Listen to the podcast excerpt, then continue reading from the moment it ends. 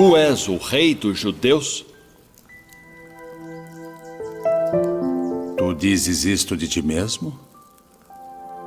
Ou disseram-te outros de mim? Porventura sou eu judeu?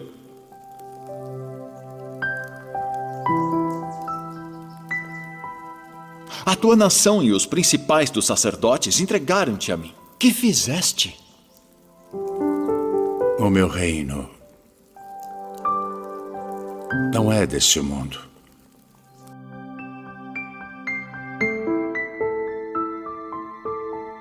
Nos primeiros dias do ano 30, antes de suas gloriosas manifestações, avistou-se Jesus com o Batista no deserto triste da Judéia, não muito longe das areias ardentes da Arábia. Ambos estiveram juntos por alguns dias, em plena natureza, no campo ríspido do jejum e da penitência do grande precursor, até que o Mestre Divino, despedido-se do companheiro, demandou o oásis de Jericó, uma bênção de verdura e água, entre as inclemências da estrada agreste. De Jericó, dirigiu-se então a Jerusalém, onde repousou ao cair da noite. Sentado como um peregrino nas adjacências do templo, Jesus foi notado por um grupo de sacerdotes e pensadores ociosos que se sentiram atraídos pelos seus traços de formosa originalidade e pelo seu olhar lúcido e profundo. Alguns deles se afastaram, sem maior interesse, mas Hanã que seria mais tarde o juiz inclemente de sua causa, aproximou-se do desconhecido e dirigiu-lhe com orgulho: Galileu, que fazes na cidade? Passo por Jerusalém buscando a fundação do reino de Deus, exclamou Cristo com modesta nobreza. Reino de Deus? Tornou o sacerdote com acentuada ironia. E que pensas tu venha a ser isso? Esse reino é a obra divina no coração dos homens, exclamou Jesus com grande serenidade. Obra divina em tuas mãos? revidou Hanã com uma gargalhada de desprezo. E continuando as suas observações irônicas, perguntou: Com que contas para levar avante essa difícil empresa? Quais são os teus seguidores e companheiros? Acaso terás conquistado o apoio de algum príncipe desconhecido e ilustre para auxiliar-te na execução de teus planos? Meus companheiros hão de chegar de todos os lugares, respondeu o mestre com humildade. Sim, observou Hanã, os ignorantes e os tolos estão em toda parte da terra. Certamente, que esses representará o material de tua edificação. Entretanto, pões-te realizar uma obra divina e já viste alguma estátua perfeita modelada em fragmentos de lama? Sacerdote, replicou Jesus com energia serena, nenhum mármore existe mais puro e mais formoso do que o do sentimento, e nenhum cinzel é superior ao da boa vontade. Impressionado com a resposta firme e inteligente, o famoso juiz ainda interrogou: Conheces Roma ou Atenas? Conheço o amor e a verdade, disse Jesus convictamente. Tem ciência dos códigos da corte provincial e das leis do templo? Inquiriu Hanã inquieto.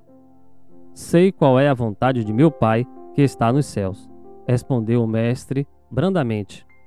O sacerdote o contemplou irritado e, dirigindo-lhe um sorriso de profundo desprezo, demandou a Torre Antônia, em atitude de orgulho e superioridade. No dia seguinte, pela manhã, o mesmo formoso peregrino foi ainda visto a contemplar as maravilhas do santuário, antes alguns minutos de internar-se pelas estradas banhadas de sol, a caminho de sua Galiléia distante. A manhã era bela, no seu manto diáfano de radiosas neblinas. As águas transparentes vinham beijar os eloedros da praia, como se brincassem ao sopro das virações perfumadas da natureza. Os pescadores entoavam uma cantiga rude e, dispondo inteligentemente as barcaças móveis, deitavam as redes em meio de profunda alegria.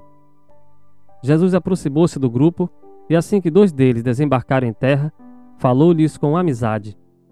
Simão e André, filho de Jonas, venho da parte de Deus e vos convido a trabalhar pela instituição de seu reino na terra.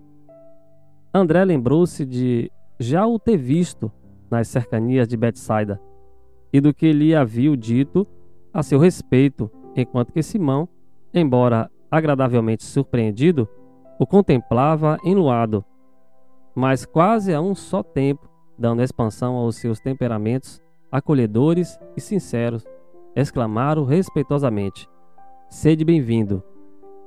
Jesus então lhes falou docemente do Evangelho, com um olhar incendido de júbilos divinos. Meus amigos, começa aí a implantação do reino de Deus nos corações dos homens. O reino de Deus é obra divina dentro de nós. Não obstante a ironia e a petulância do sacerdote Hanã, onde está a velha Atenas? Nos escombros, ruínas. Onde está Roma antiga? Em ruínas. Onde procurar as civilizações do passado, com as suas glórias, com os seus exércitos? Tudo se transformou em ruínas. Onde os generais poderosos, todos foram obrigados a atravessar as portas do túmulo. Todos os poderes, toda a grandeza, toda a riqueza humana passa com uma velocidade vertiginosa. A única coisa que permanece é aquilo que nós construímos porta adentro do coração. Apenas as conquistas que nós fomos capazes de manter com dignidade dentro de nós. Era sobre isso que Jesus falava. E assim, focalizando a figura de Simão Pedro, nós vemos o Mestre construindo o reino de Deus, não no lago de Genezaré, dentro de Pedro, ou seja, dentro de nós. Eu sou Eduardo Pimenta.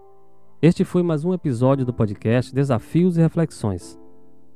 O Reino de Deus, do livro Boa Nova, capítulo 3, intitulado Primeiras Pregações, psicografia de Francisco Cândido Xavier, editado pelo espírito Humberto de Campos. Que o Mestre Jesus nos abençoe e até o próximo Desafios e Reflexões. Um grande abraço.